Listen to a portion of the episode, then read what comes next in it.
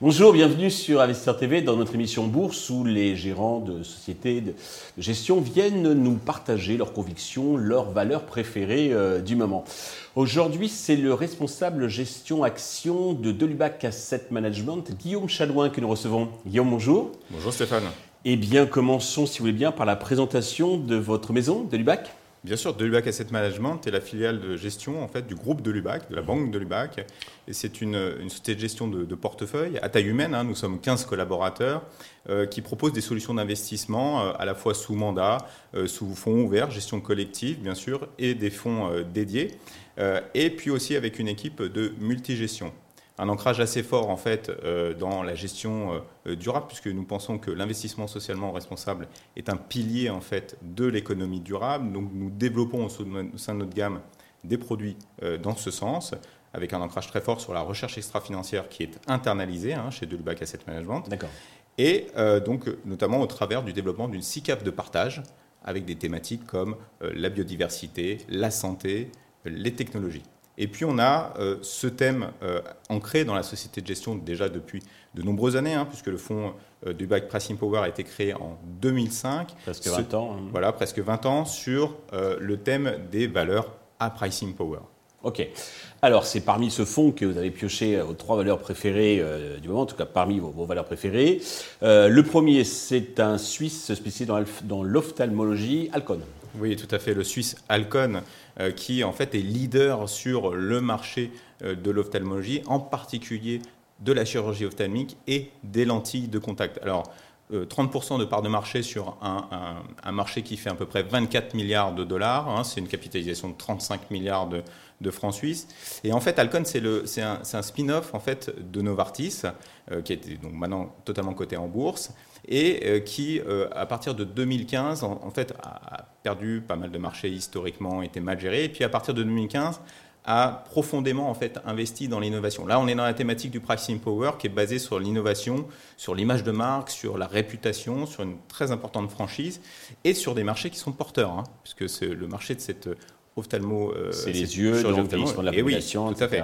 Ou myopie, parce que bon, on regarde myopie, bien sûr, et puis cataracte, cataracte et euh, marché sur lequel, en fait, Alcon est leader, et notamment aux États-Unis. C'est 50% de part de marché, avec un levier opérationnel très fort, parce que le business model, c'est des machines, mais aussi des implants, en fait, intraoculaires. C'est ces fameuses lentilles voilà, qui permettent euh, euh, bah, à l'œil de, revoir, en tout cas d'éliminer ce, flou, et puis qui, y a un certain phénomène de premiumisation, en fait, parce que le produit en lui-même permet un certain confort post-opératoire, notamment éviter les problèmes de halo, de flou. Donc, euh, un marché porteur et de la premiumisation par l'innovation technologique.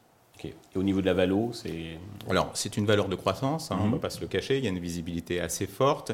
Euh, c'est aussi euh, une histoire qu'on appelle de turnaround, c'est-à-dire que la chirurgie ophtalmique a été suspendue pendant le Covid, donc bah, le, titre a, plongé en fait hein, pendant mhm. le Covid mais c'est redressé avec cette réouverture des possibilités et, en le, fait, rattrapage. et le rattrapage. Et c'est ce qu'on est en train de vivre en fait en ce moment, trimestre après trimestre. Les résultats sont révisés à la hausse, donc c'est un titre qui se paye euh, aux alentours de 26-27 fois. Ça paraît cher comme ça en absolu, mais il y a un gros levier opérationnel. Et puis le pic euh, pré-Covid, il était plutôt vers 35 fois. Donc il y a de la marge. Parfait. Deuxième valeur, c'est un italien, mais qui a la particularité d'être coté à Milan et à Hong Kong, c'est euh, Prada, qui est revenu dans le top 5 des, marques de mode, je crois. C'est ça, tout à fait. Alors, Prada, on va le voir, il y a cette histoire de cotation qui est un levier pour le cas d'investissement.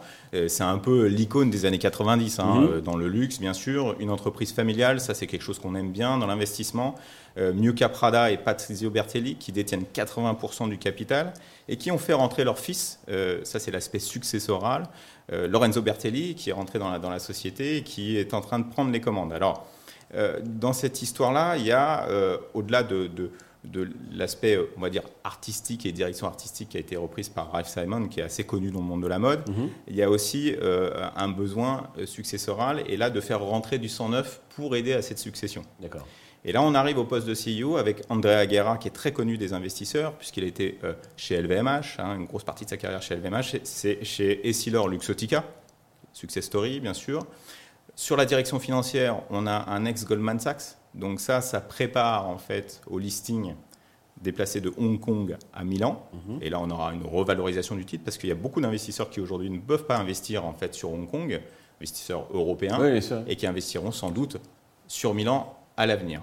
Euh, donc pas mal de, leviers qui euh, bah, permettent finalement d'avoir une revalorisation du case à un moment donné où le luxe, comme vous le savez, est extrêmement polarisé avec des acteurs comme LVMH, comme Hermès d'un côté, et puis de l'autre côté des acteurs très value, euh, Kering, Swatch.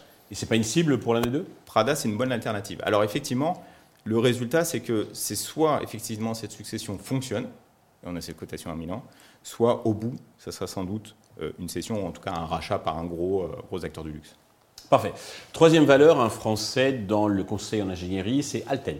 Oui, tout à fait. Alten, c'est intéressant parce que c'est euh, un leader européen dans la recherche et développement externalisé. Vous savez que cette thématique de l'externalisation en bourse, elle, alimente tous les secteurs hein, pour des raisons de, réduction de, coûts pour les sociétés.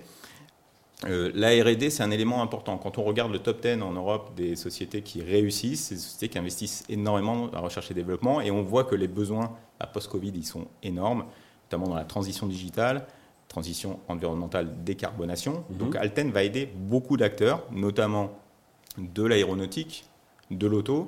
Et ce qui nous intéresse dans Alten, c'est que c'est du haut de gamme, c'est-à-dire que c'est du conseil, de la recherche pour euh, des, des clients assez haut de gamme. L'aéronautique, c'est un exemple dont on peut imaginer qu'il passera relativement les cycles économiques. C'est une tendance de très long terme. Euh, le titre a connu un gros de sur les craintes de ralentissement économique, justement de cyclicité euh, de, l'économie de cette activité-là.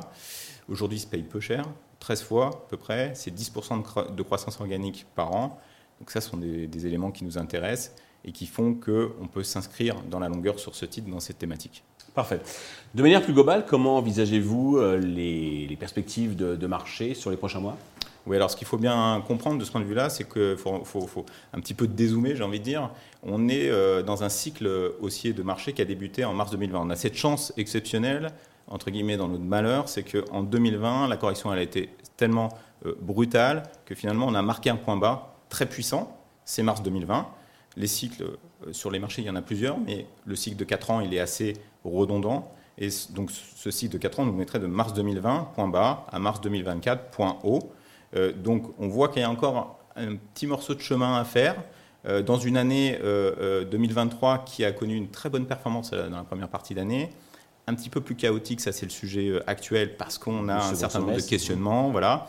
Donc on imagine qu'on aura une période encore volatile, une espèce de, de range comme ça à plat, avec un peu creux, euh, de euh, mi-septembre, la décision de la politique monétaire de la Fed, jusqu'à mi-octobre, publication de résultats, mais qu'il y a matière, une fois qu'on a calé ces deux éléments-là, à un re-rating en fait, des indices pour finir l'année de façon positive. On débutera un autre cycle février 2024 ou mars 2024, mais ça c'est un autre sujet. Bon, bah vous viendrez nous, en parler. Merci en tout cas pour euh, votre partage euh, d'expertise. Merci à tous de nous avoir suivis. Je vous donne rendez-vous très vite sur Investir TV avec un autre gérant qui va nous partager euh, ses connaissances, sa conviction, ses valeurs préférées.